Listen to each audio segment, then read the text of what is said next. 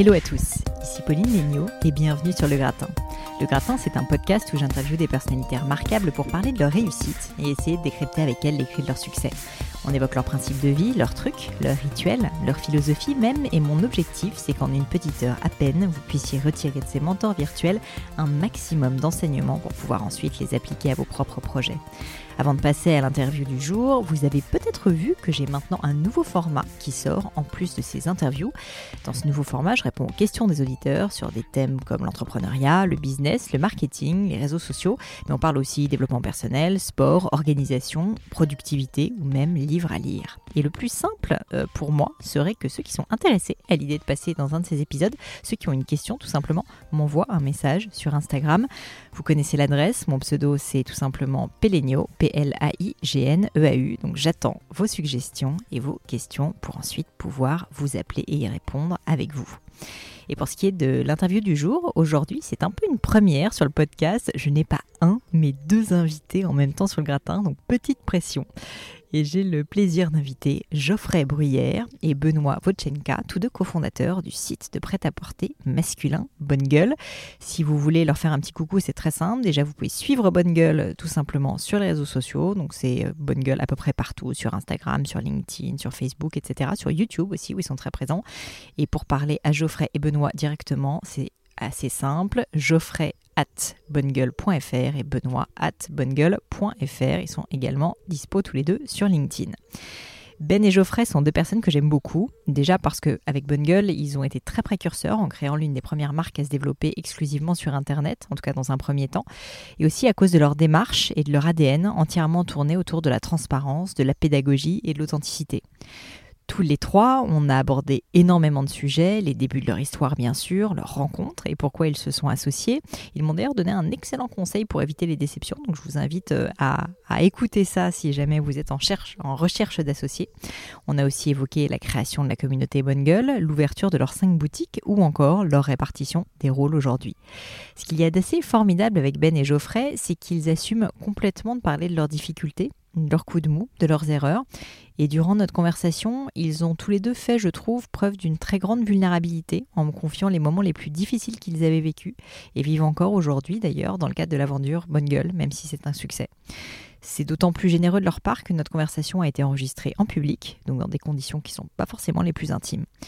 Et vous savez, j'ai déjà réalisé plusieurs épisodes de ce type, en live donc, et euh, les retours sont toujours très positifs, me permettent euh, en plus de venir à la rencontre des auditeurs, ce que j'aime beaucoup. Dans ce cas précis, petit caveat, comme on a fait une interview à trois, le dialogue est peut-être un peu plus fouillis que d'habitude, mais j'espère malgré tout que vous m'excuserez, que ça vous plaira, et surtout j'étais vraiment trop contente d'avoir Ben et Geoffrey ensemble, ce qui est très très rare en interview. Mais je vous en dis pas plus et laisse place à ma conversation avec Geoffrey Bruyère et Benoît Vochenka bonjour à tous les deux et on est super content de vous accueillir dans le Bistoc Gemio, la boutique Gemio. Merci Pauline. beaucoup. Salut Pauline, merci d'avoir accepté euh, mon invitation. Euh, j'explique juste en deux mots ce qui va se passer. Donc, on va faire à peu près 30 minutes ici en live avec le public. On remercie d'être venu. Et ensuite, cher public et cher Instagram aussi, on attend vos questions. Donc, euh, prenez vos petits carnets de notes. Vous pouvez commencer à noter plein de choses. Et ensuite, on fait 30 minutes de questions-réponses avec Ben et Geoffrey. Donc, euh, soyez prêts pour ça. Mais ce que je vous propose, c'est que je vais faire une mini introduction de qui vous êtes. pour les quelques personnes qui ne vous connaissent pas. Et ensuite, on va attaquer direct avec les questions. Donc déjà, évidemment, je pense que à peu près tout le monde qui écoute vous connaît, mais quand même, euh, je, petit résumé. Donc, vous êtes tous les deux les cofondateurs de Bonne Gueule, qui, donc, je vais lire la page Wikipédia pour expliquer, est un site français de mode masculine lancé comme un blog en 2007, devenu marque de vêtements en 2014 et qui s'est donné pour mission d'aider les hommes à se sentir bien dans leurs vêtements. Oui. Est-ce que ça vous paraît encore d'actualité? Euh, bah, Alors en fait, on est en ce moment, on est en pleine justement, on est en pleine, euh, on est en pleine évolution de cette de mission. Donc euh, c'est une mission qui va être obsolète dans quelques semaines à mon avis. Oh là là, va falloir, on, a du on va avoir du contenu incroyable. En fait, euh, au début, euh, quand on a monté Bonne Gueule il y a 12 ans, il y avait vraiment un marché où les marques ne voulaient pas expliquer le vêtement et c'était presque grossier en fait de, prendre soin de ses consommateurs. Il fallait juste les voir comme des presque comme des manants qui avaient la chance de pouvoir acheter les, les produits des marques de luxe.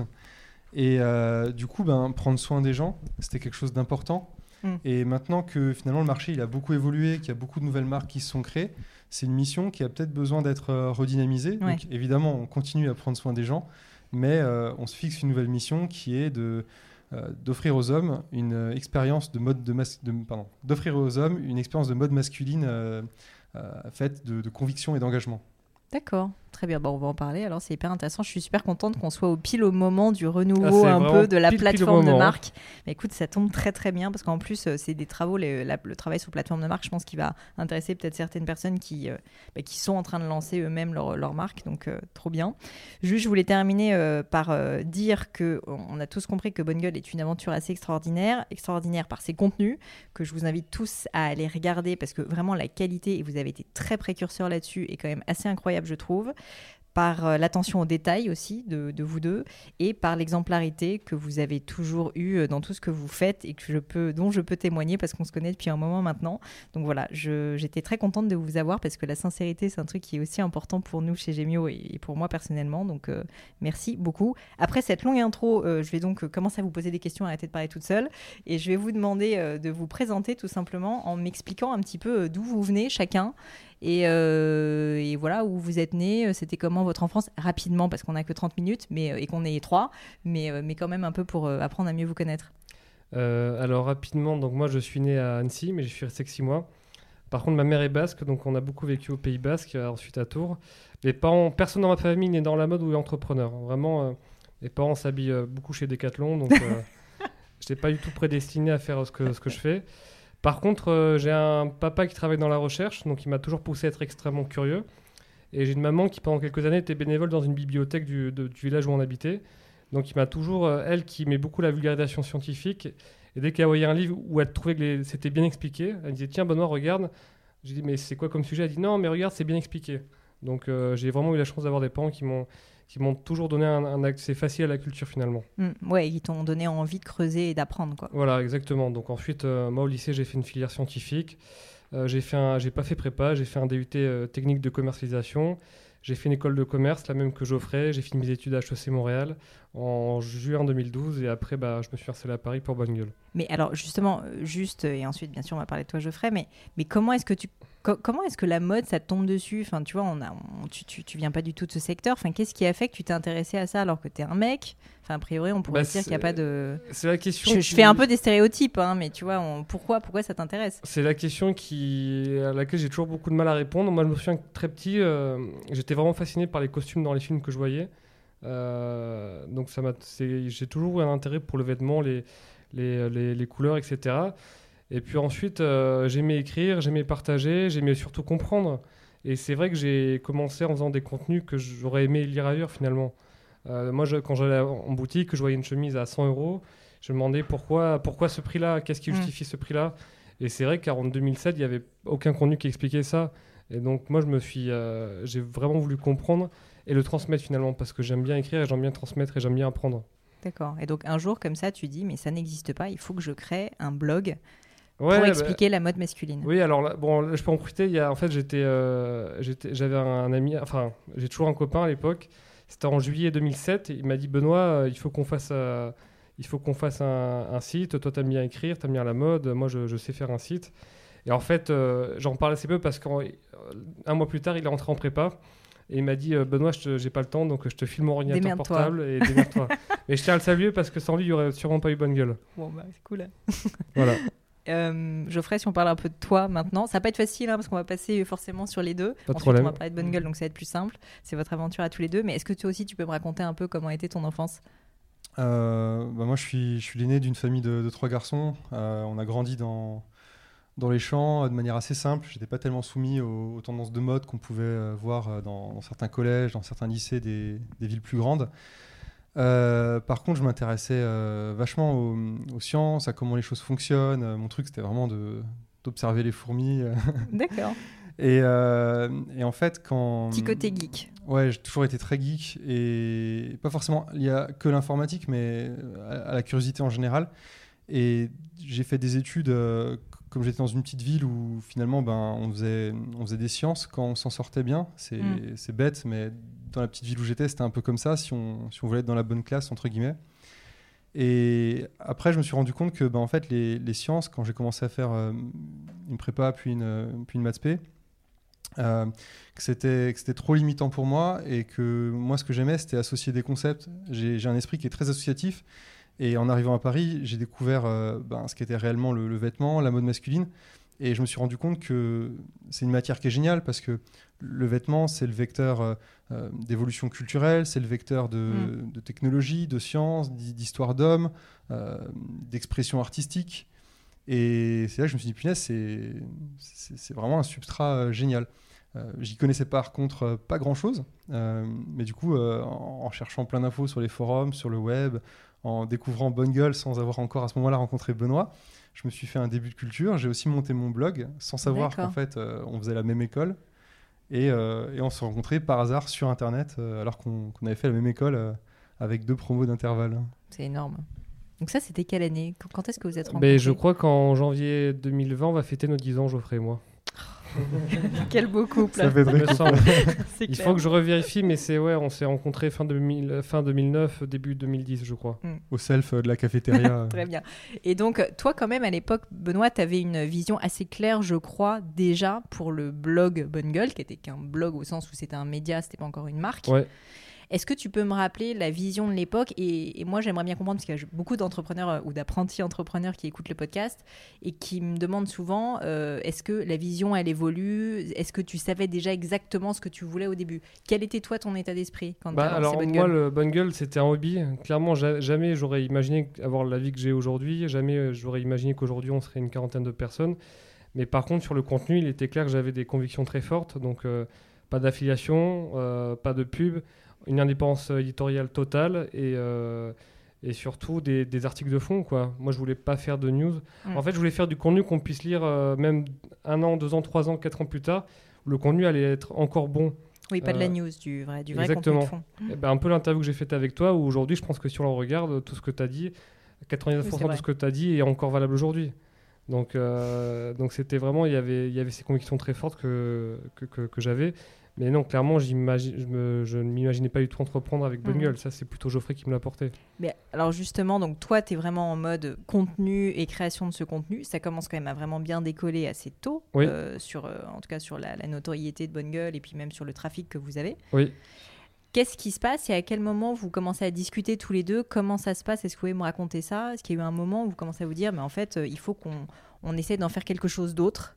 Et comment est-ce que vous commencez à passer du business model de, enfin pas de business model en fait, À la suis- monétisation. à la monétisation, ouais. Euh, alors Geoffrey et moi on s'est rencontrés euh, donc euh, 2010 et ça a coïncidé avec une enfin il y a moi personnellement il y a plusieurs choses qui ont coïncidé Euh, la première c'est que je faisais une année de césure où je me faisais royalement chier Euh, Tu peux le dire, t'inquiète pas. voilà où je me suis dit enfin j'avais dans une boîte de conseil et tous mes copains de promo allaient, allaient là-bas Il est gonflé hein, parce que c'est moi qui lui ai filé son année de césure. hein. c'est celle que j'occupais une année avant. D'accord. Donc, euh, en, en plus de ça, effectivement, il y a eu un, un événement où on m'a posé un pacemaker durant cette année où là, pareil, ça ajoute sur le fait qu'on se dit bon, ben, il est temps de réfléchir un peu à ce que je veux vraiment pour ma vie. Et j'avais rencontré Geoffrey et un jour, j'ai reçu un mail euh, d'un mec qui disait j'adore vos conseils et je serais prêt à payer pour en avoir plus. Donc, ça nous a déjà mis une, petite Mhm. graine. Euh, et effectivement, c'était soit j'allais, je continue dans la voie du conseil, ou soit je misais tout sur bonne gueule. Et en plus, comme j'avais beaucoup de temps dans mon année de césure, j'en ai profité pour, euh, pour me former intensivement pendant, euh, pendant une année sur le web marketing. Sur, à l'époque, il n'y avait pas beaucoup de podcasts, donc Ouais. j'ai beaucoup lu. Et ça m'a été très utile pour la suite. Et puis j'ai rencontré Geoffrey aussi. Et donc Geoffrey, toi, tu, vous êtes euh, dans la même école, mais vous n'êtes pas dans la même promo, donc vous vous rencontrez en fait via le web. Ouais, parce qu'en fait, euh, ceux qui arrivent en première année, leur préoccupation, c'est plus euh, décompresser euh, de la classe prépa ou de Ouais. ce qui précède. Et Pas de bosser. ceux qui sont en troisième année, c'est, ils sont soit à l'international, soit déjà sur place en train de chercher un job. Donc finalement, c'est deux populations qui se croisent pas. Mais euh, il y a un troisième blogueur qui s'appelle euh, Parisian Gentleman, Mhm. qui euh, déjà à l'époque était tous aussi euh, nerd que nous sur, euh, sur les contenus et la mode masculine. C'est un peu le bonne gueule des costumes et du beau soulier. D'accord. et qui en fait euh, fait un relais sur, euh, sur, sur mon petit blog à moi et, et là on se croise et, et en fait euh, Ben et moi on est ultra différents sur euh, la, la personnalité, le mode de fonctionnement mais en fait on a vraiment les, les- les mêmes valeurs, on regarde dans la même direction et c'est ce qui fait qu'il y a une espèce d'alchimie qui a, pris quoi. Il y a toujours eu un alignement parfait mais en même temps des, des, des compétences très différentes. Vous vous rappelez de votre première rencontre? Euh, ben, moi, j'en en fait, J'en parle quand- un peu comme d'un couple. Quand j'ai lu la- l'article de Paris Gentleman qui parlait du blog de Geoffrey, moi je, je faisais ma veille et c'est vrai qu'à l'époque, un nouveau blog masculin c'était un événement en soi, donc c'était relayé. Mm. Et je regarde sur le, sur le site, de, sur le blog de Geoffrey. Geoffrey avait mis son CV parce qu'il voulait travailler dans, dans la mode. Et euh, je vois par le plus grand des hasards qu'il a fait la même école que moi il n'y a pas si longtemps. Et euh, des personnes dans, mon, é- dans notre école qui aimaient la mode, il n'y en avait euh, quasiment pas. C'était vraiment une école de, de geek, quoi. C'était Ouais. c'était fait pour travailler dans les, les ministères technologiques ou les boîtes comme, euh, Dans le conseil, dans les télécoms. ouais, voilà, ou Bouygues. ou- Euh, et du coup, bah, j'envoie un message Facebook à Geoffrey et euh, Geoffrey accepte et je crois qu'on se rencontre bah, ouais, au self justement. Et là, grand moment de, de solitude parce que Ben, en fait, qu'on le connaît pas, euh, il est très poker face. Euh, le sourire, c'est un truc euh, qui- qu'il a appris encore euh, assez récemment. Euh, ça sourit beaucoup à l'intérieur de lui, mais ça se voit pas toujours à l'extérieur. Et donc sur le coup, j'avais l'impression qu'il se faisait, mais qu'il s'embêtait autant qu'en stage. Ouais, et du coup, j'ai ensuite, euh, moi j'avais déjà, euh, je connaissais quelques créateurs sur Paris, donc là j'ai présenté Geoffrey au, au tout petit embryon de, de, de- de réseau que j'avais, puis ça, ça s'est fait comme ça. Et c'était vraiment une époque marrante aussi parce que quand Ben dit qu'un blog qui se crée, c'était un événement, c'est parce que euh, ben, ces années 2007-2011, c'est- il y avait très très très peu de blogs sur des, sur des sujets de niche. Ouais, c'est vrai. C'était le tout Euh, début. Ouais, Mm. et des blogs bons, ben, il y en avait, il y en avait encore moins. Quoi. Nous, de notre époque, finalement, il reste euh, comme un camion et Parisian Gentleman. Mm. Et euh, du côté des marques, c'était pas mieux. Euh, Il y a eu des marques précurseurs comme ça sur le vêtement de qualité qui sont fondées il y a 25 ans comme APC, mais entre-temps, il y en a eu peu. Et nous, ben, quand on a commencé à s'y intéresser, il y avait, euh, il y avait pas encore Ami, il y avait euh, Pas l'édition encore MR qui s'appelait Melinda Gloss à Ouais, l'époque. Il n'y avait pas, Bali- il y avait pas Balibaris. Non, tout ça c'était après. Ast c'était juste après. euh, Et alors, du coup, Il a vous- pas grand-chose. euh, rapidement, quand vous vous rencontrez, vous commencez à parler de collaboration, vous commencez à parler de ça, parce que je me mets un peu dans tes baskets, Ben aussi. Ouais. Toi, tu, tu as quand même ton truc qui fonctionne. Certes, qui ne gagne pas d'argent, mais qui existe. C'est un Est-ce que, est-ce que tu te dis, euh, comment est-ce que tu franchis le cap de dire, bah, en fait, je veux passer à autre chose, je veux m'associer et euh, Geoffrey est la bonne personne? Bah, je le voyais pas comme ça, je le voyais plus. euh, ah, c'est cool, je vais pouvoir partager ma passion avec quelqu'un d'autre parce que je me sentais un petit peu seul. Ouais. Donc, euh, donc ouais, et puis j'ai toujours cru en ma, en ma bonne étoile du coup finalement. Donc, je sentais bien Geoffrey et c'est vrai que. bien fait. Et c'est vrai que je, ouais, je voyais qu'effectivement, il, avait une, il avait ce côté très entrepreneurial que je n'avais pas. Et, euh, et c'est Geoffrey qui, a, qui était très partant pour, euh, pour commencer à monétiser. Moi, j'avais les, les compétences côté produit, donc euh, j'ai donné les ressources que j'avais à, à Geoffrey sur le sujet. Geoffrey les a bien ingérées, et puis, et puis on s'est dit... bah, pff, à la base, était, la, la première brique de monétisation, ça a été la, la vente d'un e-book, d'un livre électronique Ouais. d'un PDF de 200 pages qu'on vendait 27 euros. Il n'y avait même pas d'association, il n'y avait même pas de statut finalement. D'accord, vous je- avez commencé, mais c'est c'est un bon conseil d'ailleurs qu'on peut donner souvent de, vous, de tester entre guillemets l'association Exactement. euh, un peu à l'arrache, mais au moins comme ça on voit si ça marche. Quoi. Mais avant, avant qu'il y ait un enjeu. Ouais. Dès Ouais. qu'il commence à y avoir un enjeu, derrière, c'est pacte d'associés.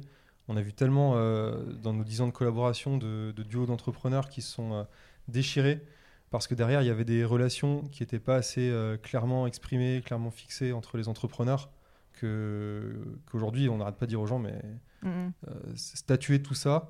Et nous, on avait même euh, doublement statué parce qu'on avait le, le fameux pacte d'associés, donc qui est un document légal euh, comme un contrat de mariage hein, qu'on écrit et qu'on enterre. l'objectif, c'est plus. C'est et que- voilà. exactement ça. ouais. Et on avait un deuxième truc, c'était le pacte des copains entrepreneurs. Ça aurait été Ouais. rigolo qu'on en lise deux, trois passages, mais c'était Oui. plus qu'on se devait en tant que Camille. Mais c'était euh, c'est le, con- le fait de statuer, c'est le conseil que je donne le plus et qui, qui est le moins suivi. Mais vraiment, ça peut tenir en une page quoi. Mais qu'est-ce que tu veux dire Alors concrètement, il y avait quoi dans Bah, euh, Il y a Geoffrey, euh, Geoffrey, son rôle c'est ça en 5 bullet points. Benoît, son rôle c'est ça. Mais ce qui est déjà, je fais juste, je me permets de te couper, ce qui est déjà très rare au début quand on commence à travailler ensemble en tant qu'associé, souvent euh, tout le monde fait un peu tout parce que tu veux faire avancer la boîte, mais c'est vrai que souvent les gens se répartissent pas réellement les rôles quoi. Ouais, enfin, c'est c'est- enfin, c'est quoi les périmètres de chacun? C'est quoi les champs de compétences de, de, de, de- de chacun? Sur quoi tu as le dernier mot, sur quoi c'est moi? Voilà, hyper important. Est-ce qu'on est à plein temps ou pas sur le projet Euh, En l'occurrence, nous, c'était oui, mais pas de une- une- un jour par semaine, euh, je fais autre chose. Mhm. Et euh, les engagements moraux, on s'engage chacun à faire preuve de, de transparence, de sincérité. Ça tient une page, mais c'est au moins le, le fait qu'à un moment, s'il y, a un- il y a un comportement qui dévie un peu, lui dire Attends, regarde, Ouais. ça, tu l'as signé. Et lui rappeler ses, ses engagements, et c'est vraiment hyper important. Et donc, pour reprendre le début de notre association, quand j'ai vu l'implication de, de, de, de- de Geoffrey, le fait qu'il était très impliqué, qu'il apportait beaucoup de valeur, eh ben, je crois que je me suis même pas posé la question. euh, je me suis, la suite, je la, je la voyais qu'avec Geoffrey. Quoi. Mm, Et puis Ben, euh, je l'ai toujours vu comme quelqu'un d'unique. Euh, pas juste parce que c'est c'est mon grand copain, mais parce que euh, il, a, il a vraiment une- un mode de fonctionnement dans sa tête qui est, qui est- qui est- qui est très très très différent. Et euh, il il a un côté où il va, il va creuser, mais à fond des sujets. Ouais. Et quand il s'intéresse à un truc, mais, mais, mais, mais c'est fou, il connaît Ouais, tout, surtout, surtout, tout. surtout. Euh, à un moment, c'était euh, euh, l'horlogerie mécanique, à un moment, c'était les trous noirs, à un moment- C'est variable. puis après- mais- et- et du coup, il connaissait tout à la fin, euh, parce qu'il avait geek ça pendant 4 mois, la nuit, le jour. Et, et le vêtement, c'est le truc qui est toujours resté depuis 10 ans. Et Ben, c'est une, base de données sur les vêtements. Parfois, il y a- il y a- je me souviens de soirées où il y, a, y a un mec de la mode un peu, un, un peu pédant, un, un insider du truc, et nous prend un petit peu de haut. Et, euh, et, et en deux secondes, Ben, euh, très humblement, sa manière de lui faire comprendre que lui aussi s'y connaît un peu, c'est de deviner la marque de chacun de ses vêtements. Alors que Ah moi, ouais. je vois juste aucun signe distinctif. quoi. C'est pas comme s'il y avait un gros tigre Kenzo ou je sais pas quoi. Ouais. Mais Ben a juste spoté toute la tenue du mec, y compris le sac en, en- en collaboration euh, sans, sac euh, édition limitée. Quoi. Ben, c'est vrai que certains pensent que j'ai un, un syndrome autistique un peu plus léger. Alors moi, je sais, j'ai toujours pas la réponse, mais si c'est le cas, il m'a, en tout cas, il m'a, il m'a fait beaucoup de bien parce que effectivement, il m'a permis d'a- d'avoir une curiosité euh, insatiable que j'ai toujours pour le vêtement et de, et voilà, d'être toujours très humble. Moi, j'estime que j'ai encore énormément de choses à apprendre. Mm. Là, il y a un an, on était au Japon avec Geoffrey euh, pour visiter nos fournisseurs japonais, voir plein de boutiques, et je me suis dit, mais en fait, je suis revenu, mais en fait, je connais rien. Mm. Je connais rien. Et c'est un, c'est un état d'esprit. Alors, les Japonais, ils ont un mot pour le conceptualiser qui s'appelle le Shoshin, qui a un peu l'état d'esprit du débutant éternel, et moi, je me Ouais. reconnais énormément dedans. Mais euh, ça se sent en tout cas que vous avez une soif d'apprendre, enfin de, de donner, mais aussi d'apprendre, qui fait que vous vous renouvelez en permanence. Oui, ouais, ouais, moi, je déteste les gens qui ont de la- la- de l'information, de la connaissance, et qui veulent la garder exprès pour eux, qui font de la rétention. Mm, mm. C'est pas du tout le, c'est pas le monde dans lequel je veux vivre, en tout cas. Et c'est comme ça que vous avez créé votre communauté. Un point que je voulais aborder, c'est que contrairement à beaucoup de personnes qui lancent leur boîte, vous aviez quand même un avantage énorme, je pense. C'est que vous aviez déjà une super communauté, hyper impliquée, hyper investie, je crois, quand vous avez commencé à monétiser. Ouais. Ce qui vous a d'ailleurs permis de le faire. Et pivoté plusieurs fois, euh, ils Ouais. nous ont toujours soutenus à chaque étape. C'est toujours eux qui nous ont apporté les solutions. Enfin, Ouais. notre communauté, mais c'est c'est un super pouvoir. quoi. Mm. C'est là qu'on recrute, c'est euh, c'est nos- ambassadeurs, c'est comme un grand porte-voix, c'est eux qui nous disent ah, tata, attention là, vous déviez un peu, il y a cette communication là, on n'est pas d'accord, du coup ça nous donne l'occasion de soit de nous expliquer, soit de rectifier. C'est mais, mais c'est- juste le, le- le pouvoir ultime. Le jour où on Mhm. perd la communauté, ben, bah, Bonne Gueule devient une, une, une- une marque classique, Ouais, euh, finalement assez triste. Quoi. C'est une richesse très précieuse qu'on peut pas échanger, qu'on peut pas monnayer, mais qui est une richesse quand même. Bien sûr. Et, et alors, une des questions que je voulais vous poser, c'est euh, un peu la question basique, mais je pense que pour beaucoup d'entrepreneurs, ça fait rêver de se dire je vais avoir une communauté. Je- il faut la mériter, bien évidemment, mais quels sont un peu les, les best practices ou quels sont les conseils que vous pouvez donner? Je sais que c'est difficile d'en parler comme ça, mais je pense qu'il y a quand même des valeurs ou des Alors, choses. on m'a voilà, posé que- souvent la question, donc j'ai j'ai pu, euh, sur plusieurs années, pouvoir, euh, la première chose, c'est que nous, on a toujours fait du contenu qui aidait la communauté à résoudre ses problèmes avec le, le, le- le- le vêtement. Vraiment. Euh, je, honnêtement, je mens pas quand je dis que moi, je- la seule chose qui m'importait, c'est que le mec, il ait lu notre article sur la chemise, il- maintenant qu'il avait tout en magasin pour, euh, pour, euh, pour choisir correctement une chemise. Je me disais pas comment je peux faire un article de la chemise qui fait qu'il aura encore plus envie de nos, Mm. de, de nos chemises. De toute ouais, façon, à l'époque, euh, on n'avait pas, de, on n'avait pas de chemise. Donc vraiment, il doit y avoir vraiment ce, désir ultra sincère d'aider sa communauté à résoudre des problèmes, même si à première vue, ses intérêts et les nôtres ne sont pas totalement alignés. Mais c'est le karma. Moi, je vois beaucoup à ça. On donne, on donne.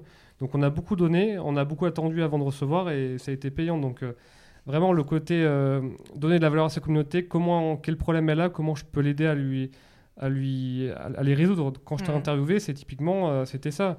Oui, oui. Nous, on vendait pas du tout d'alliances, de, de bijoux. C'était, On a pris un euro de, ces fait. fameuses vidéos. euh, Ouais, ça, tu vois, tu nous as pas payé du tout, euh, à part un petit restaurant après. Mais, euh, mais effectivement, tu vois, c'est ça. Mais moi, j'avais le souci que les mecs, quand ils, quand ils allaient voir notre interview, qu'ils aient tout ce qu'il f- tout ce qu'il fallait pour, euh, pour, pour choisir un bijou Ouais, pour leur sûr. femme et pas, qui se, et pas me dire oh là là, mais si je publie ça, ils vont dépenser chez Gemio et pas chez nous. Enfin, tu vois, donc il y a ce désir là de les aider sincèrement. Et il y, a le, il y a le dialogue. Moi, je, suis, je déplore qu'il y a très très peu de créateurs ou de, de, de fondateurs qui dialoguent euh, frontalement avec leur, communauté, avec leur communauté. Je pensais que c'était pas le cas dans la mode. Enfin, c'est très rare d'avoir un designer qui, ré- qui répond en commentaire à quelqu'un sur Insta ou sur Facebook. Mais je m'aperçois finalement que dans le milieu des, des startups, il y a très peu de, de, de- de fondateurs qui dialoguent, qui sont pris direct avec le- leurs clients ou leur communauté. Ouais, ce qui est hyper triste, je trouve, parce que quand tu penses tout le feedback que ça peut te donner, et puis vous, je Exactement. vois, vous l'utilisez beaucoup, moi je le fais aussi avec mes réseaux sociaux, mais c'est juste d'aller au contact des, des personnes qui, qui, bah, qui t'apprécient pour essayer de mieux comprendre comment t'améliorer, pour leur demander des conseils, pour tester des choses aussi. Ouais. Enfin, moi, je vous, vous le faites énormément d'après ce que j'ai pu voir. Ouais. Là, on les a même fait venir Ouais. sur notre Slack, donc le, le réseau Ah oui. social interne de la boîte. On a créé un groupe génial. spécial. On a pris nos, nos, euh, nos 500 euh, personnes les plus euh, anciennes, actives ou alors les meilleurs clients. Et on leur a envoyé un mail. Et, en fait, sur les 500, on, on pensait qu'il y aurait un taux de conversion à peu près de moitié. Mais en fait, euh, on s'est fait déborder. Du coup, euh, on était plafonné à 200 dans Slack. Et on a 200 personnes là, euh, on leur pose le moindre truc, on a des réponses. C'est exceptionnel comme Ouais. idée. Genre, regardez, on hésite entre trois nouvelles taglines pour Bonne Gueule euh, parce qu'on voilà, on a tout ce travail de refonte de la marque en ce moment. Je vais probablement vous copier. Je. Faut, ça, faut, faut, faut, faut- faut accepter d'y passer un peu de temps aussi. Ouais. euh, parce que souvent, ils sont, ils sont très bavards, surtout au Ouais. début. Ouais, ils Mais par contre, c'est génial. Quoi. Ah oui, C'est ils ont clair, plein de C'est choses trop à- bien comme idée. Mais en même temps, nous, C'est fait- votre focus group euh, sur Slack, quoi. Exactement, c'est un peu ça. Donc vraiment, voilà, se demander vraiment comment est-ce que je peux aider ma communauté à résoudre des problèmes ou lui apporter de la valeur qui va vraiment l'aider dans sa vie euh, et dialoguer vraiment de manière très renforcée avec elle. Déjà, juste si vous faites ces deux points-là, mais vous les faites à fond, vous aurez déjà de, de sacrés résultats. Mm. Il faut aussi savoir ce que c'est une communauté. Je trouve qu'il y a, il y a peu de mots aussi galvaudés que, que communauté ou communautaire euh, dans le domaine des startups. Euh, c'est pas parce qu'il il y a 150 000 mecs qui s'inscrivent sur un Instagram après des jeux concours que Mm. ça fait une communauté de sûr. 150 000 personnes. Une communauté, c'est des gens qui en ont quelque chose à faire si demain votre boîte elle disparaît. Mm. Une communauté, c'est quand vous lancez votre projet, c'est les 2, 3, 4 mecs qui seront peut-être un peu bizarres, mais finalement, euh, vous aussi, si vous lancez une startup, euh, et, qui, euh, et qui interagiront avec vous, vous poseront des questions, voudront savoir la suite. Euh, c'est- pas les c'est pas les 300 mecs qui vont suivre avec euh, le jeu concours euh, Ouais, ouais, ou, ou, ou ou- l'Indiegogo que vous lancez. C'est ces 3-4 mecs au début qui sont. On sait, vous, vous vous demandez, mais, mais pourquoi ils s'intéressent autant à mon truc? Et ensuite, les 4, ça deviennent 5, 6, 7, 8, 9 quand on fait euh, ce, que, ce que dit Benoît. Et, et c'est ça votre communauté. Mhm. C'est pas, des- c'est pas ces vanity metrics de réseaux sociaux qu'on voit partout. Bah, je pense que vous avez complètement raison. Enfin, en tout cas, euh, le, monde nous prouve que vous avez, euh, vous avez raison parce que quand on voit votre communauté, à quel point elle est investie, impliquée, clairement, je pense qu'on on a touché du doigt euh, vraiment la meilleure façon de le faire. Je voulais vous demander, toujours au niveau de cette communauté, bah, quand vous avez commencé à vouloir monétiser, ce qui n'était pas le cas au début, je peux penser que ça a été une période un petit peu difficile aussi de réussir à expliquer que vous changiez et même toutes les fois vous avez fait des pivots. Est-ce que c'est perçu, enfin comment vous arrivez finalement à faire passer ce message auprès de la communauté? Bah, moi, j'ai pas souvenir que ça a été si difficile que ça parce qu'on a tellement, euh, finalement, on a tellement insisté sur le- la bienveillance qui est une valeur très importante pour nous que finalement, on a attiré beaucoup de gens bienveillants et qui nous ont. Mm. Et euh, ouais, non, est- quand on a lancé le PDF, euh, les mecs étaient super contents. Et quand vous avez lancé la marque Pareil, super contents aussi. Donc, euh, quand on a on fait une levée de fonds, on l'a expliqué, on a fait un article sur le blog, Ouais, Je me rappelle. on a expliqué, on a eu plein de super commentaires. Ben, vous pouvez lire la- l'article. Euh, on c'est enfin, ouais, parce qu'on a été très bienveillant et on a attiré beaucoup de gens bienveillants. Donc c'est ça, mais j'ai vraiment pas souvenir que c'est posé problème. Après, il y a toujours euh, à chaque pivot, euh, euh, je sais pas, 2, 3, parfois 10 personnes, euh, quand c'est quelque chose d'un peu euh, massif que vous entreprenez, qui vous disent euh, attention, j'ai peur que vous changiez pour ces raisons, ou Ah, un jour vous avez dit ça. Bah, à ce moment-là, simplement, il faut leur répondre avec de l'honnêteté. Si le pivot, vous le faites pour des bonnes raisons, si cette nouveauté, par exemple, voilà, de, un jour de monter une boutique alors que vous n'en aviez pas avant, Mhm. ou un jour de faire de la pub dans le métro alors que vous n'en aviez jamais fait, que vous étiez plutôt euh, sceptique euh, des marques qui dépensent euh, 20 à 30% de leur CA en budget publicitaire et, et qu'on fait une remarque, bah, simplement c'est- leur répondre. Mhm. C'est leur dire oui, euh, euh, on n'a jamais dit qu'on condamnait euh, toute forme de pub parce qu'on dépense euh, aujourd'hui 2% ou 3% de notre CA euh, dans des actions de ce type. Euh, et c'est bien différent de certaines marques euh, dont, dont on a parlé. Donc on- finalement, c'est en continuant de les, de les informer, de les sûr. sensibiliser, de leur donner des billes. Oui, donc pour toi, ce que tu dis, c'est qu'il n'y a rien, euh, il y a rien de d'irréparable à, à partir du moment où c'est sincère et qu'on explique la démarche. Ouais, exactement. Et après, les gens, ils, embarquent avec nous. Et si vraiment il y en a 3-4 qui embarquent pas, ben, c'est- dommage, moment, on peut pas s'interdire d'évoluer euh, alors que tous les collaborateurs et tout le reste des- de la communauté a, a envie que ça bouge. Mm. Euh, si on avait à chaque fois qu'il y avait quelques boucliers qui se levaient de la part de la communauté dit euh, bon bah ok on le fait pas, bah, on n'aurait pas de boutique, Ouais. on n'aurait pas de marque, euh, on serait pas à Lyon, on serait pas à Bordeaux, euh, on serait pas en train de mettre en place des, des rendez-vous one-to-one gratuits dans nos boutiques, il y aurait pas euh, 1500 ou 2000 articles de contenu, Mm. enfin il y aurait pas une chaîne YouTube. euh, Mm. Il y a un moment, ben voilà, faut savoir aussi euh, quand on sait qu'on est droit dans les bottes, ben, ben, mettre euh, le, le pied devant l'autre, Ouais, même c'est si vous, ça c'est fait vous peur. les entrepreneurs quand même, c'est vous qui décidez. On peut pas s'empêcher d'évoluer pour des gens qui ont peur de ce qu'on peut devenir. Mm, mm. Mais après, euh, faut les écouter, mais faut juste pas, euh, Voilà. Pas être facile, guidé par la peur. quoi. Euh, vous, avez parlé en filigrane des boutiques à plusieurs reprises. Maintenant, vous en avez combien? 3, 4 On en a 4, 5. 5 Ouais. Énorme. Euh, Qu'est-ce qui vous incite à lancer les premières boutiques? C'était pas du tout évident pour un site web. Enfin, nous, on est passé par là aussi, mais C'est un euh, accident. alors ça veut dire Ah, moi. Tu connais Kaira Shopping? Non. Non, c'était. je sais pas s'il y en a qui connaissent. C'est des sketchs euh, de Canal Plus à l'époque euh, où, où c'est deux mecs un peu Kaira qui, qui vendent des, des objets dans, Ah oui, oui, ça dans, leur, dans leur garage. Ouais, ouais. Euh, des objets euh, pas forcément obtenus dans des conditions de, de commerce euh, classique, conventionnel. Et euh, nous, c'était un peu pareil en fait. Enfin, dire, on voulait rien, mais, euh, mais c'est dans une cave dans le sentier. Mais en fait, on avait nos bureaux avec l'exception. Mais oui. Et l'exception est partie. Et du coup, euh, nous, on s'est retrouvé avec une- un volume à plus quoi savoir quoi en faire. Donc Geoffrey voulait le louer. Il y avait trop de place. Et Florian, qui était notre responsable logistique expérience client, nous a dit Attends, est-ce qu'on pourrait pas essayer de, de le louer en showroom? Parce que moi, des fois, je suis embêté. euh, ça, me, ça me simplifierait beaucoup la vie s'il y avait des clients qui, qui pouvaient venir essayer le vêtement. Ouais. euh, ça, serait, ça serait très simple. Donc euh, Geoffrey a accepté. Et en fait, on s'est aperçu qu'avec le. Avec le, rien qu'avec le flux de, de- de- de clients qui venaient dans, dans notre cave du sentier, qui était. euh, C'est vraiment l'ambiance Kaira Shopping. hein. ah en ouais. face, il y avait Fashion Textile International qui s'était mis à vendre des cigarettes électroniques. Nous, on était là avec nos deux portants et notre canapé. On était dans, la rue, où il y avait, enfin, juste à côté où il y avait Cézanne, mais Cézanne, c'était pas du tout euh, ce que c'était à l'époque, donc il y avait, il y avait rien, quoi. Mm. Et, en, et on s'est- et en fait, le chiffre d'affaires généré par ces clients euh, qui venaient dans notre euh, cave du sentier, bah, finalement, il, a, il était suffisant pour ouvrir une petite boutique dans le Marais. Ouais, c'était 20 000 euros par mois à peu près, alors qu'on Ouais. faisait euh, entre guillemets rien pour. Ouais. Mais par contre, c'était génial parce que euh, bah, ça nous mettait en contact direct des Ouais. gens euh, Qui voyaient vos achetaient en produits, quoi. e-commerce. Ouais. Et pour les mecs, c'était une expérience de ouf. Euh, nous, on se rend pas forcément compte en fait quand on est au quotidien de se dire ouais, euh, je vais les faire venir dans une cave dans le sentier, c'est un peu la honte. Non, non, nous on se disait pas ça. On se disait juste ça va être cool, on va les rencontrer. Et eux, ils se disaient pas ah ouais, c'est la loose, ils sont dans une cave du sentier. Ils disaient plutôt trop bien, on, on peut leur parler, on peut leur poser des questions, on peut toucher les vêtements.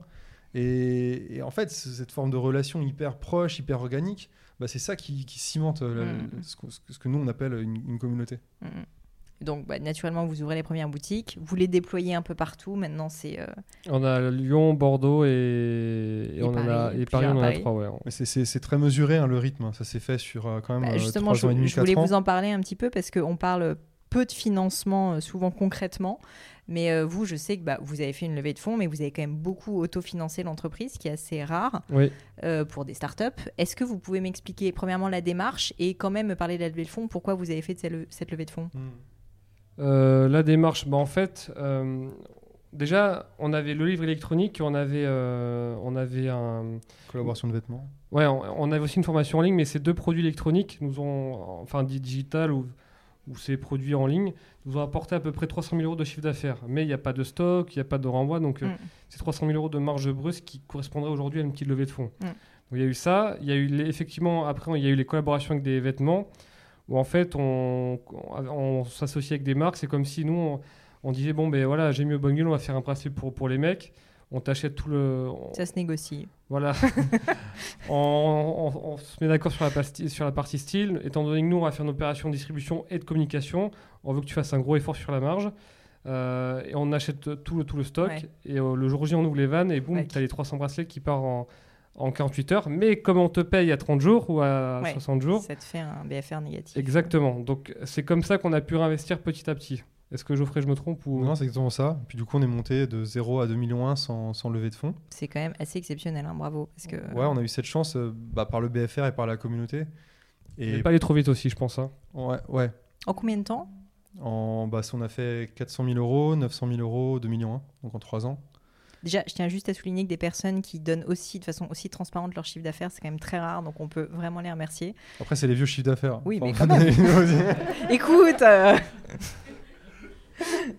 Et, euh, et Non, donc, qu'est-ce qui se passe après secret. à 2 millions Euh, Vous dites qu'il faut accélérer. Non, c'est parce qu'en fait, euh, on change de modèle économique. Du coup, on se met en fait à, à ce qu'on appelle verticaliser le modèle économique. C'est plus que on se contente plus d'acheter des vêtements à des gens qui les produisent. On se met à en produire nous-mêmes. Donc, Mm. on remonte encore plus haut dans la production. Du coup, ça veut dire qu'il faut euh, euh, acheter les matières en amont, euh, parfois réserver euh, les outils de production. Euh, et au début, ben, quand on est une stock. marque euh, son adresse euh, rue des Jeuneurs, euh, fondée par deux bonhommes de 25 ans qui sortent de nulle part, bah, les banques, euh, ça les fait pas trop kiffer quoi, de Ouais. financer euh, du, du, des chantier. productions. Même si Euh, vous aviez été rentable pendant les années précédentes. Ouais, même. Mais on était- attends, on était était à une des- époque où, euh, petits, où les marques digitales, il n'y en avait pas. Quoi. Ouais, les, ouais. les banquiers comprenaient assez mal ce qu'on faisait. C'était surtout ça qu'il fallait- qu'il faut se dire. Mm. Et puis c'était quelle année aussi les affaires euh, Sentier 1, Sentier 2 Je sais pas s'il y en a certains qui connaissent, mais il y a eu deux affaires énormes de détournement de fonds. Euh, je crois que c'était au début des années 2000. Ça s'appelait Sentier 1 et Sentier 2, parce que les mecs, ils ont quand même réussi à le faire deux fois. C'est en gros, c'était des boîtes euh, du Sentier qui euh, se, faisaient des factures mutuelles. Ouais, c'est ça. Genre, je te fais une facture, t'en fais une facture à Jaune qui est dans le, euh, qui est dans le public, t'en fais une- toi t'en fais une avec Benoît et Benoît en fait une à moi. Et en fait, quand on a des factures, on peut aller voir la banque et lui dire Regardez, j'ai une facture, euh, Benoît il va me payer dans trois jours, donc euh, filez-moi les. dans trois mois, donc filez-moi les trois mois de trésor. Comme ça, j'ai pas à, Mm. à supporter le BFR. Et donc en fait, euh, ce petit jeu, ça tournait pas mal. À la fin, ça faisait beaucoup, beaucoup, beaucoup d'argent euh, qui était à facturer. Il y a tout qui est parti euh, en offshore euh, de l'autre côté de la Méditerranée. Et il y a des têtes qui sont tombées à la SOG, à la BNP. Enfin. Du coup, les banquiers étaient de très chauds pour. euh, Ouais. Ouais. et donc les banquiers, quand tu arrives avec Ouais. 25 ans, mode, rue des Jeuneurs, c'est c'est- c'est le triptyque infernal. Ouais. Il veut pas le parler, il veut pas, il, il veut pas entendre parler de toi. Ouais, et puis sur un business digital, on dit oui, ouais, on a, on fait pas Ouais. de collection, on fait que des Mm. lancements chaque mois, et les mecs ils comprenaient pas. Et puis Et la donc- mode, c'est sinistré. hein. Euh, C'est un Oui. marché qui a fait moins 4,5 l'an dernier. euh, C'est un, c'est un marché qui est sinistré. hein. Et alors, du coup, vous levez de fonds.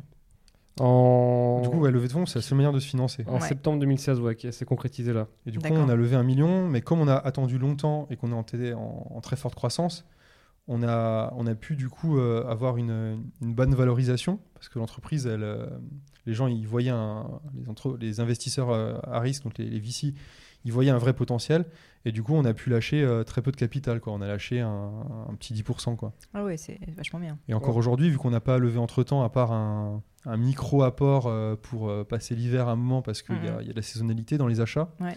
on, a, on, a- on, a- on possède encore plus de 80% de notre capital, sachant qu'on en a donné aussi beaucoup à des, des collaborateurs clés. Donc on a la chance d'être encore vachement en, Mhm. pouvoir et, sûr. et le fait de le faire plus tard possible, ben, ça permet de, de rester à l'aise en fait dans, Bien sûr.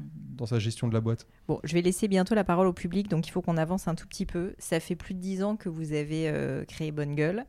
Euh, moi, j'aimerais une question que j'aime bien poser et que j'ai- j'aimerais comprendre, c'est quels ont été les moments qui, pour vous, ont été les moments euh, soit les plus difficiles, soit des moments où vous sentez que voilà, enfin, ça a été, euh, ça a été des moments d'erreur, ça a été des moments d'échec, que vous en avez tiré des enseignements. Ça peut être personnel, finalement, ça peut être professionnel. Est-ce qu'il y a des moments comme ça qui vous viennent en tête particulièrement? Il y en a eu quelques-uns, donc je pense qu'il va parler de l'ERP après. Mais, ouais, il y en a eu, il y en a eu en ben, juste après. Attends, euh, c'était euh, non, c'était juste avant la levée de fonds, je crois. Où en fait, pendant, c'était à c'était un automne, mais je crois que c'était le, ouais, automne 2015, il me semble. Ouais, octobre 2015, où en fait, euh, on avait, en, en septembre, on recrute un collaborateur hyper brillant qui avait notre âge, qui était une- vraiment une sacrée tronche Qui s'appelait Louis. et, euh, ouais, et qui a été emporté par un cancer un mois plus tard. Donc d'ailleurs, si, euh, si vous lisez le- notre bilan 2015, j'en parle dedans, qui est toujours euh, en ligne. Et en, en plus de ça, on a fait un lancement de costume qui a, qui a pas bien marché du, du tout. Euh, donc Donc, on coup, retrouvé- la, la boîte, elle était en grave risque de, de, Trésorerie. de Ouais. faillite de- pour des raisons de trésorerie. Quoi. Ah Alors qu'elle était extrêmement rentable, mais elle était en. Ouais, et on a dû aussi séparer d'un autre collaborateur qui, était, euh, qui avait des problèmes de, de, de- de- de santé, donc c'était euh, une période assez, assez compliquée. Et là, au niveau des émotions, ben, il y, a, pff, y a un peu de tout. Il y a de la tristesse, de l'abattement. euh, euh, mais moi, ce qui m'a fait tenir, c'est vraiment l'équipe, je crois, finalement. On se, on se dit, on est un- on était, je crois, une dizaine de collaborateurs. On se dit, bah, si moi, j'ai pas la force de le faire pour moi, je dois quand même le faire pour eux. Au moment où la trésorerie est au plus bas et vous, euh, vous avez, j'imagine, la peur au ventre parce Oui. que vous dites non mais ça se trouve dans deux mois c'est fini. Et en plus, vous avez votre communauté. Enfin, je peux imaginer que c'est très, très dur. Est-ce que vous communiquez dessus auprès de l'équipe? Euh, bah ouais, t'es au goutte à goutte. hein. t'es quand même obligé. Et le pas leur dire la vérité, pour moi, c'est une position où- comme, comme les enfants. Genre, ils sont trop petits pour comprendre. Mm. Ouais. Il Donc- faut leur donner au goutte à goutte parce que cette- en fait tout est arrivé la même semaine et c'était un seul en- c'était un tel enchaînement de, de- de choses horribles qu'en fait euh, Oui.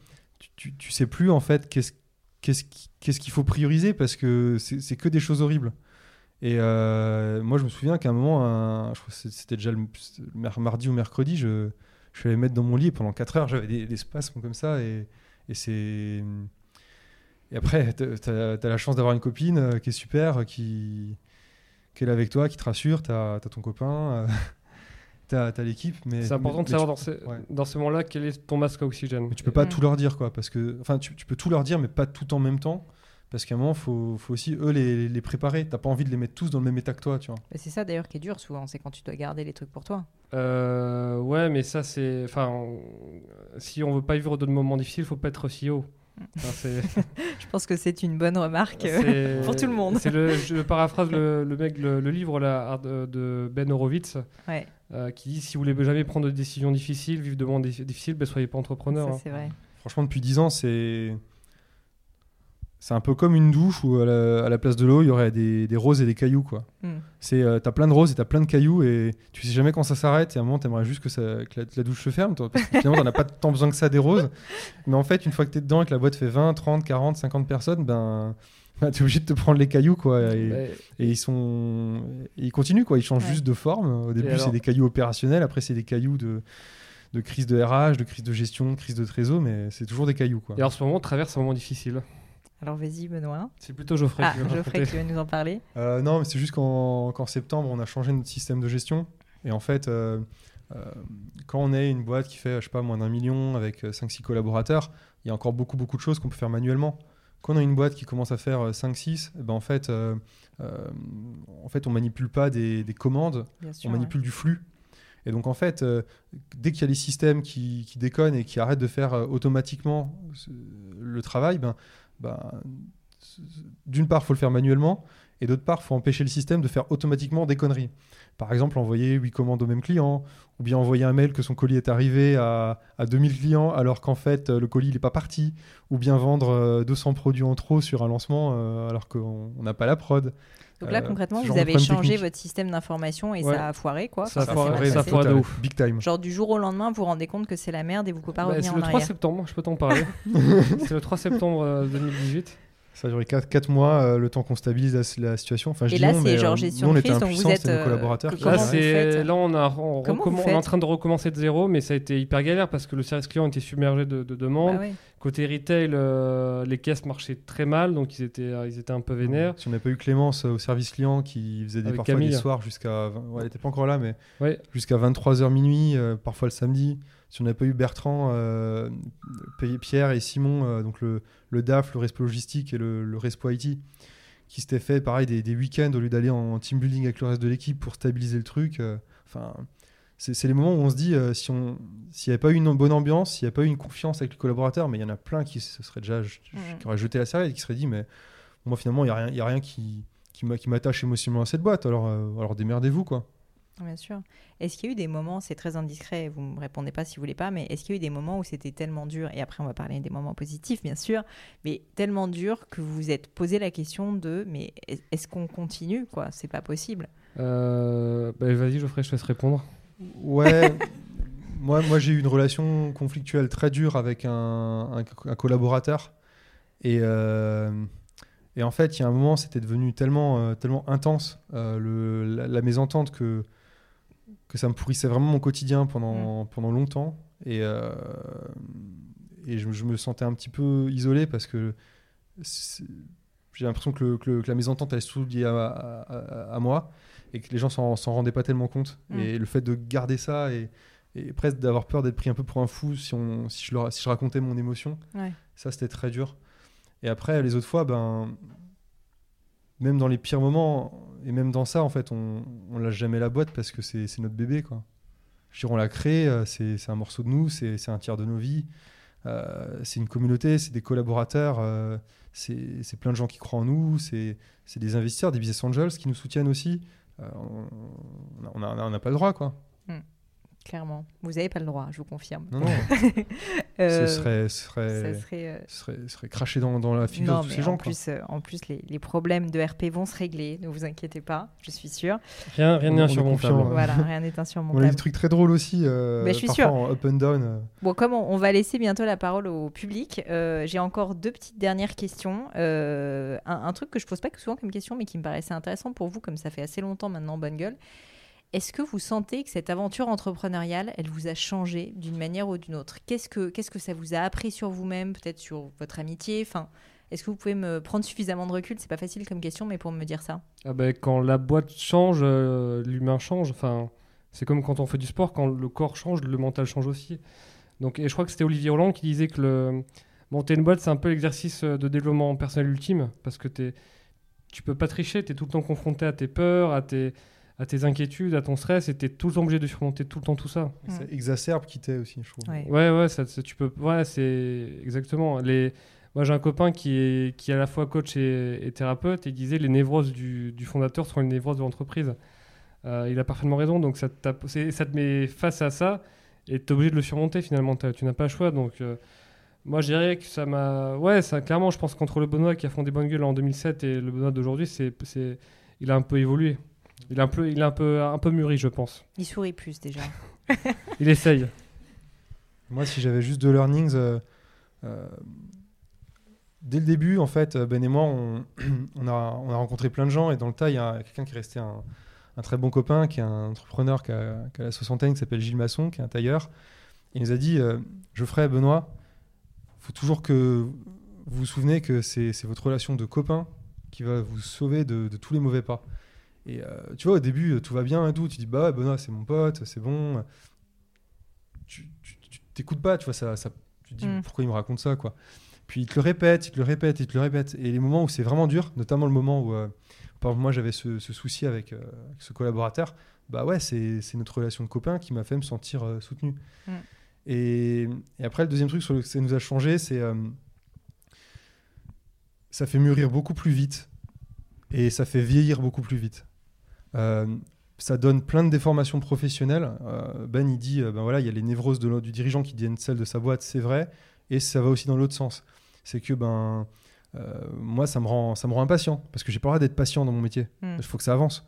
Euh, et dans une relation de couple, bah, c'est pas sain, c'est pas bon. Mm. Et j'ai beaucoup de chance d'avoir quelqu'un qui, qui, me, qui me soutient et parfois qui même qui me, qui me supporte. T'es bientôt prêt pour Chalalove, toi aussi. euh. Et, et, et ouais, vraiment, vraiment c'est, c'est- on mûrit, donc je, je pense qu'en fait, on gagne un peu plus vite en. Je sais pas si on peut ça de la sagesse. Enfin, je, je peux- On devient moins débile.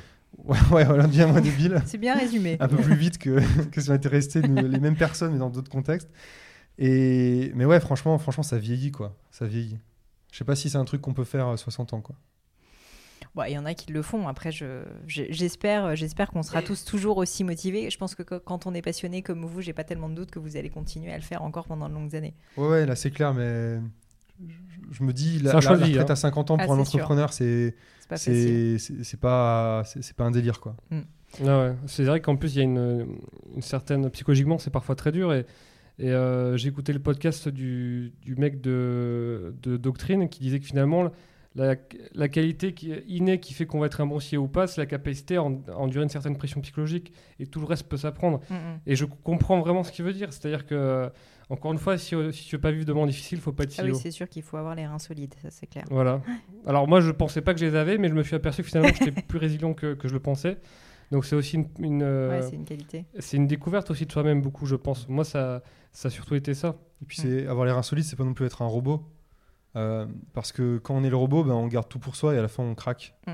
Avoir les reins solides, c'est aussi, en- avoir la vulnérabilité d'en parler, de s'entourer, euh, d'être lucide sur, sur ses défauts, sur ses échecs. Mm. Euh, ça, ça aide beaucoup à gérer la, la- la- la pression. Quoi. Bah, merci pour ces partages. Ma dernière question. Est-ce que vous avez des livres qui vous ont particulièrement marqué et dont vous pouvez nous parler, nous partager Ça peut être euh, développement personnel, mais ça peut être de la littérature, ça peut être des ouvrages sur la mode, euh, peu importe. Euh, Geoffrey commence. Euh, moi, il y a un livre que j'aime beaucoup, euh, c'est euh, Le chercheur d'or. Euh, je crois que c'est de Paul Coelho. Et euh, ça parle d'un. C'est l'alchimiste plutôt? Oui, mais il en, il en a écrit deux, trois. Ah, D'accord. Euh, ça, parle d'un jeune homme qui, euh, qui, grandit à, Maurice euh, dans une famille de, de blancs, parce que c'était encore un peu les reliquats de la, culture de la canne et tout. Et puis le, père ruine la famille et le, paradis de l'enfance disparaît à jamais. Et à côté, le père, il a toujours eu la- la lubie de dénicher un trésor sur l'île d'à côté qui le renflouerait et qui supprimerait tous ses problèmes d'argent. Et le fils, ben, il a grandi avec cette espèce d'imaginaire et, toute sa vie, il le, cherche ce trésor. Et c'est à la fin qu'il se rend compte bah, qu'évidemment, euh, ce qui compte, c'était pas le trésor, c'était d'avoir eu une vie.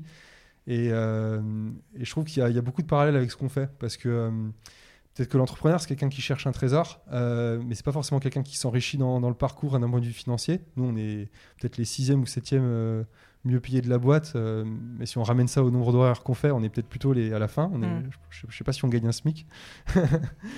En tout Euh, cas. horaire au sens horaire. Euh, mais pour autant, euh, pour autant on, on accumule quand même des, des- des trésors. Quoi. Et Ouais. Peut-être qu'un jour on trouvera le vrai trésor, j'en sais rien, mais finalement, on- Oui, c'est le si- dans qui 30 ans tout s'arrête et qu'on a fait entre guillemets tout ça financièrement pour rien, ben, je serais, je serais pas malheureux. Bah, merci beaucoup. Et alors, Euh, Benoît Moi, j'ai un livre qui, c'est vrai, qui résume un peu tout, qui s'appelle Reinventing Organization. Donc, j'ai un accent anglais vraiment pourri. euh, de Frédéric Laloux. Où en fait, pour moi, il y a tout dedans parce qu'il euh, il mélange la pensée d'un philosophe américain que j'aime beaucoup qui s'appelle Ken Wilber. Donc, malheureusement, je- si je vais expliquer, ça prendra une heure de plus. Ouais. mais il applique à l'entrepreneuriat. Et en fait, c'est un mec qui s'est dit, euh, il s'est dit, euh, il a cherché dans les entreprises de plus de 100 personnes et, et rentables, lesquelles étaient les plus avancées dans leur manière de traiter leurs collaborateurs. Et donc, il a fait un modèle en- avec un système de couleurs que je trouve super, qui a été traduit en français. Une bande dessinée en, en a même été tirée d'ailleurs. Et c'est un de mes livres. euh, Enfin, j'ai Ah souvent bah, tendance écoute, à je le- connais pas, je vais regarder ça. Ouais, C'est hyper intéressant. c'est hyper intéressant. Il parle des entreprises où, euh, où le leadership n'est assuré que par la violence et la cruauté. Celle où ce qui compte finalement, c'est l'ordre. Euh, Mhm. L'étape d'après, c'est celle où, où, euh, où tout ce qui compte, c'est l'efficacité, enfin, etc. Et, c'est- et de- dans ce livre, pour moi, il y a un peu tout. Il y a, il y a vraiment, ça synthétise bien mon, le, le chemin que j'ai accompli, le chemin aussi qui me reste à accomplir. Bon, bah merci en tout cas à tous les deux. Ce que je vous propose, c'est qu'on Oui. passe maintenant à quelques petites questions du public, si vous en avez. Est-ce qu'il y a des, des personnes qui ont envie de poser des questions à Benoît ou Geoffrey? Ouais, tout va bien. Euh, vous avez parlé d'un blog au départ et qu'il fallait en fait transmettre du contenu euh, gratuit de qualité. Mais comment du coup, euh, quelle était la valeur ajoutée du, de votre e-book payant du coup? Ah bah c'est une très bonne question. Euh, les gens qui veulent créer un blog ont souvent très peur du, du gratuit. Enfin, ils ont peur que trop de gratuit, euh, ça va tuer le payant. Alors, la valeur, nous, concrètement, qu'est-ce qu'on a fait? Bah, Disons qu'il y avait déjà, tu n'as jamais personne qui va lire ton blog entièrement, donc tu peux, même tu pourrais t'amuser juste à, à prendre tous les articles, en faire un e-book, tu peux être sûr qu'il marcherait. Et puis, je t'assure, si tu cherches bien, tu as toujours un moyen où tu peux enrichir.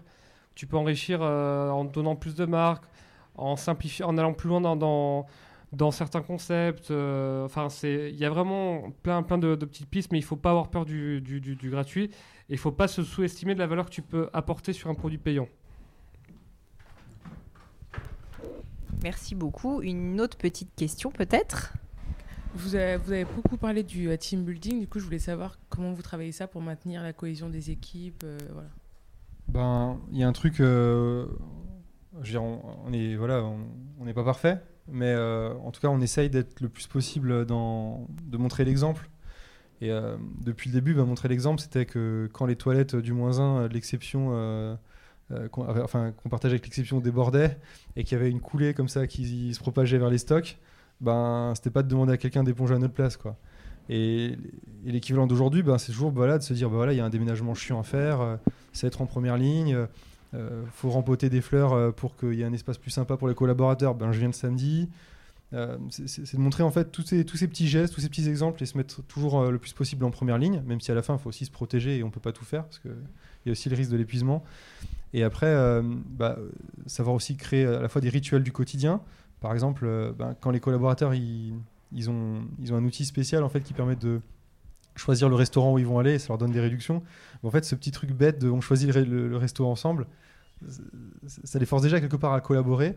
Et à côté, euh, au-delà du quotidien, il y a aussi parfois des, grands moments où on se retrouve davantage, on fait juste la, la teuf le soir avec le lendemain une, une présentation de, la stratégie pour les la prochaine année. Bah, ça permet à la fois du coup de s'amuser, de partager des moments vraiment collégiaux et en même temps ben, d'avoir des fondateurs qui donnent énormément d'infos sur la stratégie. C'est aussi une vraie confiance et les gens, cette confiance, ils la, ils la, valorisent. Quoi. Ils se disent bon, ben si, on me donne tous ces détails sur la stratégie, les finances de la boîte, les détails, les échecs, si j'ai ce niveau de transparence de la part de mes fondateurs, bah c'est que, que je fais vraiment partie du projet. Et ça aussi, ça, ça crée de, l'embarquement. Ah bah c'est un peu les considérer comme des adultes finalement et pas leur cacher la vérité en mode euh, ils sont trop petits pour comprendre. Donc c'est hyper important d'être transparent avec eux, de leur annoncer les bonnes et les mauvaises nouvelles et, ouais, de les traiter aussi comme on aimerait être traité finalement, de jamais abuser de son, entre guillemets, de son pouvoir, mais se dire, est-ce que moi, si j'étais. Euh, il y avait une, hiérarchie que moi j'étais en dessous, est-ce que j'aimerais qu'on s'adresse à moi comme ça? Bah, C'est des choses toutes simples finalement.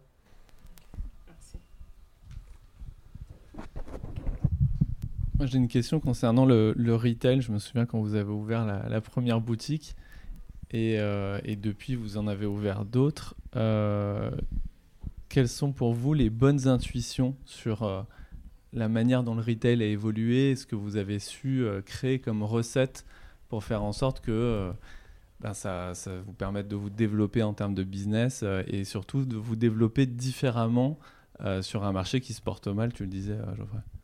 Voilà. Mmh. Bah, au début, les premières boutiques, on les a vraiment développées avec très peu de moyens. La première, c'était en autofinancement, donc personne ne voulait nous prêter, donc c'était vraiment la galère. Et, mais on a, on a quand même réussi à matérialiser certaines de nos, certains de nos insights, certaines de nos visions qu'on avait pour le, pour le retail. Euh, déjà, ben, avoir des gens super bien formés, qui connaissent super bien le produit, euh, des vrais lieux de vie. Euh, l'indicateur suprême, c'est la sélection client, c'est pas le chiffre d'affaires. Donc ça aussi, c'est un, vrai learning qu'on a, pu mettre en place tôt. un autre learning, c'est le client, il est pas roi, c'est le collaborateur qui est roi. Parce que euh, si on a des clients qui se permettent des choses, ben, on n'aura pas des collaborateurs heureux. Et des collaborateurs malheureux, ça ne fait pas non plus d'autres clients heureux. Il faut, d'abord euh, donner du, pouvoir aux collaborateurs. Et moi, encore ce matin, j'étais dans une réunion où j'accueillais euh, de nouveaux collaborateurs pour la, boutique de la rue Madame qui vient d'ouvrir. Et je leur disais, vous avez le droit chaque année de virer 1% des clients ceux qui viennent, qui vous laissent euh, euh, la couche euh, crade du bébé ouverte alors que vous leur avez prêté les toilettes de la boutique, ceux qui laissent courir le gosse avec une glace, ceux qui sont sexistes ou qui vous manquent de respect, ou qui tout, tout, tout cela, on n'en veut pas. Vous avez le droit de les virer et je, et je vous tiendrai jamais responsable de sortir un client qui a dépensé 3 ou 4 000 euros si derrière il a clairement dépassé les limites. Et maintenant, on a plus de moyens. Et donc là, la rue Madame, euh, on va faire les travaux dans deux mois et derrière, on, monte vraiment notre nouveau concept de, boutique. Et euh, là, on est du coup sur euh, beaucoup plus de contenu en boutique, chose qu'on ne pouvait pas faire avant. par, par, par, manque de moyens. on se rend compte qu'il faut clairement aussi investir sur des matériaux. On était un peu trop à l'arrache, mais du coup, le concept, il n'était pas différenciant, il était un petit peu trop bon élève. Donc, si on devait retourner en arrière, je pense qu'on se débrouillerait pour avoir les 50 000 euros de plus à chaque boutique euh, pour, les rendre vraiment uniques dans leur, dans leur archi. Euh, beaucoup plus miser aussi sur euh, la, fiabilité des, processus et des outils, parce que c'est une grande source de mécontentement client.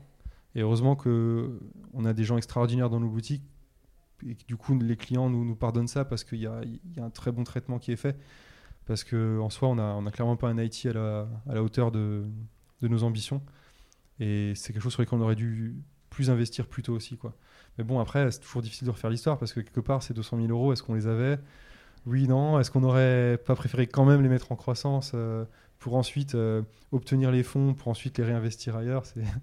C'est toujours un peu la fait la poule aussi. Quoi. Mais, mais lever peut-être plus de fonds, 1,4 million au lieu d'un million, euh, et les mettre là-dedans, ben, avec la machine dans le temps, je le, je ferais volontiers. Euh, moi, je trouve qu'effectivement, à une époque où on a commencé à, songer à nos boutiques, on parlait beaucoup de boutiques extrêmement digitales avec des écrans partout et tout. Moi, c'est une vision à laquelle j'ai jamais vraiment beaucoup adhéré. Et au contraire nous, on avait la vision d'un retail euh, au contraire extrêmement humain. Ça paraît bête dit comme ça, mais euh, le fait de dire, de, dire aux conseillers en boutique, bah, tu as totalement la liberté de conseiller d'autres marques aux clients, Si euh, on n'arrive pas à le satisfaire, tu peux dire bah, on n'a pas ça, mais va, là-bas, il n'y a aucun problème. Euh, le fait de ne pas, faire la gueule si le client il, essaye et qu'il n'achète pas, parce que c'est un conseil que j'ai quand même pas mal euh, donné sur le, site pendant des, années. Et puis le fait de surtout de ne pas les avoir objectivés sur le chiffre d'affaires, mais sur la satisfaction client. Donc, en fait, j'ai l'impression qu'il y a un truc hyper bateau, mais tout faire en sorte pour que la relation, enfin que la boutique soit pas uniquement un lieu de, de transaction. C'est un peu ça. Se, demander comment est-ce que je peux faire pour que le client passe simplement un bon moment. Que même sa femme qui, qui vient avec lui, comment que comment ça peut être quoi un bon moment pour elle? Donc est-ce qu'elle a de- un coin confortable pour s'asseoir? Est-ce qu'on lui propose quelque chose à boire? Si oui, qu'est-ce qu'on lui propose à boire, etc. Donc toutes ces petites attentions finalement qui mises bout à bout font, euh, font une, bonne expérience retail. On a une, une retail hero euh, qu'on adore, c'est Marie-France Cohen, euh, qui a monté Bon Point, Bon Ton, Merci et maintenant Démodé. Alors je crois que cette, euh, cette dame, elle a, il me semble, plus de 70 ans. Et euh, elle pète une énergie et, elle a un tel alignement de valeurs euh, entre qui elle est, ce qu'elle fait et toutes ces micro-attentions quand elle monte un concept. Et on l'a découvert plus tard, mais, mais c'est cette espèce d'alignement en fait qu'on essaye de recréer.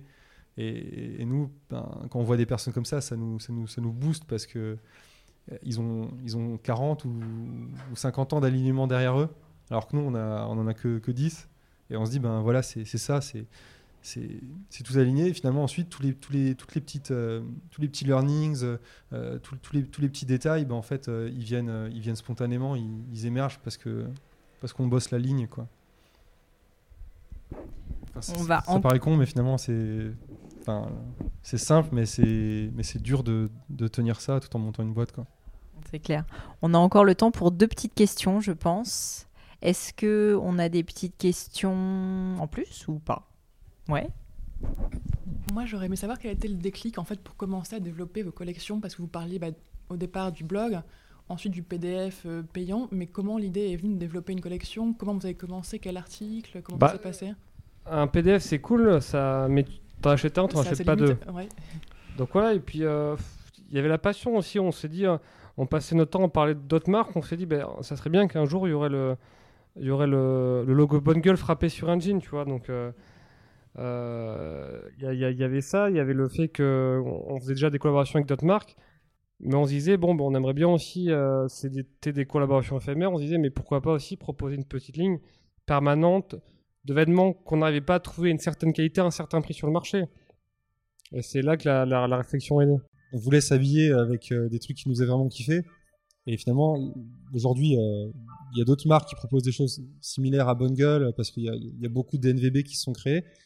Mais, euh, mais à l'époque, euh, quand tu sortais un, jean Selvage à 130 euros avec plus de détails qu'APC, ben, bah tu, défonçais tout quoi, parce qu'il y avait personne qui faisait des marges à 3. Et, c'est comme ça qu'on s'est dit ben, qu'on allait créer la marque pour, pour faire ce, que ce qui nous-mêmes ben, bêtement nous, nous manquait, quoi, comme souvent dans les histoires entrepreneuriales. C'est plutôt financier. Euh, Quand vous êtes lancé, combien de temps vous avez mis à pouvoir vous verser un salaire Et qu'est-ce que vous avez fait euh, pour pouvoir euh, vivre pendant tout ce temps Combien de temps on a mis pour s'en reverser un plutôt? Parce qu'on n'a Euh, jamais été aussi euh, riche que quand on faisait des e-books euh, sans, sans collaborateurs. En fait, ce qui s'est passé euh, pour la. Donc, l'e-book, il a été lancé en mai 2011 et moi, j'avais encore une année d'études euh, jusqu'en en juin 2012. Donc, j'avais un an où j'avais le temps de le voir venir. Geoffrey était en poste jusqu'en novembre 2011 et, euh, et on n'avait pas de bureau, on n'avait rien. Donc, moi, j'étais à Montréal, Geoffrey, il était chez lui euh, à Paris. Donc, euh, ça a été un petit trésor de guerre qu'on a pu mettre, en... mettre de côté. Et on a pu se payer très rapidement. C'était 2000 euros par mois, je crois. C'était notre premier salaire, qui était largement suffisant. Après, on a su très rapidement et avec un brio incomparable dilapider tout ça.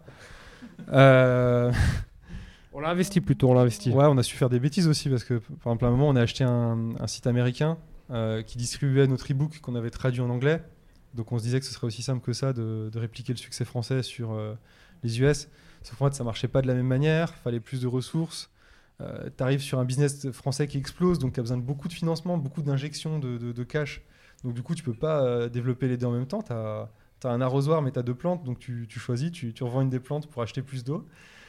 Et euh, il y a un moment, on est retombé et on s'était payé. euh, la pire année, c'était euh, en 2015, la fameuse année. Ouais, il y a eu noire. 3-4 mois, on s'est pas payé, effectivement. Euh, on s'est payé 16 000 euros net sur, sur, sur l'année entière. Quoi. Aujourd'hui, on se paye à peu près euh, 3005 nets par mois, ce qui est à peu près, je pense, le salaire d'un Bah, cadre de nos âges. quoi. Si on était dans le conseil, c'était ce genre de salaire qu'on aurait eu des belles carrières dans le conseil à notre âge. Je pense que c'est ce qu'on pourrait avoir. Ouais. Mais ça- en, en soi, ça nous va. On est ni content ni pas content. quoi. C'est c'est juste que c'est pas vraiment un, un méga sujet pour nous. quoi. Merci pour votre euh, transparence. C'est bien de montrer l'exemple. Bon, le temps passe, donc on est obligé malheureusement d'arrêter. Mais en tout cas, merci beaucoup Geoffroy, Ben, euh, Benoît pour, euh, pour votre transparence légendaire qui, une fois de plus, a été confirmée. Et puis, euh, et puis bravo en tout cas pour ce que vous faites. J'ai hâte de voir la boutique rue Madame qui ouvre quand du coup en juin, c'est Bah, ça? alors là, elle est déjà ouverte, elle est en soft opening, donc vous Ouais. pouvez déjà y aller, mais c'est une ambiance un peu chantier, work in progress. Euh, mais si vous, si vous y allez d'ailleurs, toujours sur le côté transparent, sur un mur de la boutique, il y a, on a affiché le- tous les moodboards de ce que- de ce qu'on veut. Ah, c'est hyper sympa. Ouais, donc, euh, et, euh, mais là, vous pouvez déjà y aller, elle est ouverte depuis, euh, ça va faire deux semaines, je crois. Et on fait visiter aussi euh, aux visiteurs tous Le les. chantier, quoi. Enfin, c'est- en fait, c'est un faux chantier. quoi. C'est juste que les meubles, on les a fait avec des palettes, du plexiglas, parce qu'on voulait expliquer que c'était work in progress. Mais on, fait, euh, on accueille les visiteurs et on leur fait visiter tous les locaux parce qu'il y a aussi un sous-sol et un, et un étage qui seront du coup des pop-up. Je sais pas si ça peut intéresser Gémio. Ou le, Écoute. voilà, et, et du coup, euh, ben, il y a un côté un peu behind the scene. Ouais, c'est hyper Ouais. sympa. Et bah bravo en tout cas pour tous ces projets. Euh, si on doit vous trouver sur internet, juste avant qu'on se quitte, dites-moi, est-ce qu'il y a des LinkedIn, des réseaux sociaux, des Instagram? On va sur le site de Bonne Gueule, on passe plein de commandes évidemment. On va aussi euh, sur votre compte Instagram qui est très bien. Euh, ouais, on a un compte. Instagram Bonne Gueule, on a une chaîne YouTube Bonne Gueule, on a une page, euh, une page Facebook euh, Bonne Gueule. Bien sûr. Mais, mais là où ça se passe vraiment, on peut dire que c'est bonnegueule.fr le média, Ouais. la chaîne YouTube, donc euh, vous tapez Bonne Gueule sur YouTube, et euh, shop.bonnegueule.fr où là c'est la la, marque. marque. C'est Ouais. un peu nos trois plateformes euh, clés. Et si on Exactement. veut vous suivre, vous personnellement? Euh, moi, j'ai un tout petit compte Instagram qui s'appelle Benoît. Enfin, c'est Benoît tout parce que c'est je pas- je m'appelle Benoît Vochtanka. Et j'ai regardé Benoît sur Instagram, c'est déjà pris. J'ai regardé Benoît W, c'est déjà pris. Donc j'ai rajouté un O et c'est vrai que ça fait Benoît tout. Donc euh, Eh ben, prévenu qu'on était des, des grands créatifs. Bon, simplement. en tout cas, je mettrai ça dans les notes euh, du podcast. Voilà. Et Geoffrey, il est sur LinkedIn, je crois, un petit peu. C'est ça Euh, ouais, sur, sur LinkedIn, Twitter, et en fait, on- ce qu'on fait aussi, qu'on continue à faire, c'est on répond à tous les mails. Donc, euh, Geoffrey at bonnegueule.fr, Benoît at bonnegueule.fr, et on, on répond à chaque personne. Après, c'est pas dit qu'on Qu'on réponde dans on l'heure. dit pas oui à tout, mais on, en tout cas, on répond. Bon, bah merci en tout cas une fois de plus pour votre transparence. Je dis aussi un grand merci évidemment au public d'avoir accepté Merci à vous. de venir, de s'être plié au jeu dans une boutique qui n'est pas immense non plus, malgré la chaleur. On est très content de vous avoir euh, accueillis. Et puis je vous dis à bientôt pour un prochain Bistalk. Merci à tous. Merci beaucoup. Hello à nouveau. Et quelques dernières petites choses avant de vous quitter. Comme d'habitude, si vous cherchez les notes de l'épisode avec toutes les références, que ce soit les outils, les livres cités, c'est simple, allez directement sur le descriptif du podcast sur l'appli de votre choix. Aussi, si vous souhaitez me contacter pour me poser des questions, me proposer de nouveaux invités peut-être, ou juste me faire un feedback, n'hésitez pas. Euh, J'adore ça, les feedbacks. Donc foncez directement sur Twitter ou Instagram sous le pseudo Pelenio, arrobase P-L-A-I-G-N-E-A-U. J'essaye de répondre quand on me parle, donc n'hésitez pas. Et comme à chaque fois, vraiment mille merci d'avoir écouté jusqu'ici. N'oubliez pas, si le podcast vous plaît, que vous appréciez tout ce travail, euh, le plus simple pour m'aider, c'est tout simplement de mettre euh, bah, soit un petit mot doux, soit une note 5 étoiles sur iTunes ou de partager sur vos réseaux sociaux aussi. Ça donne le moral, ça m'aide énormément à faire connaître le, le podcast, donc n'hésitez pas. Voilà, merci à tous et je vous dis à très vite pour un nouvel épisode.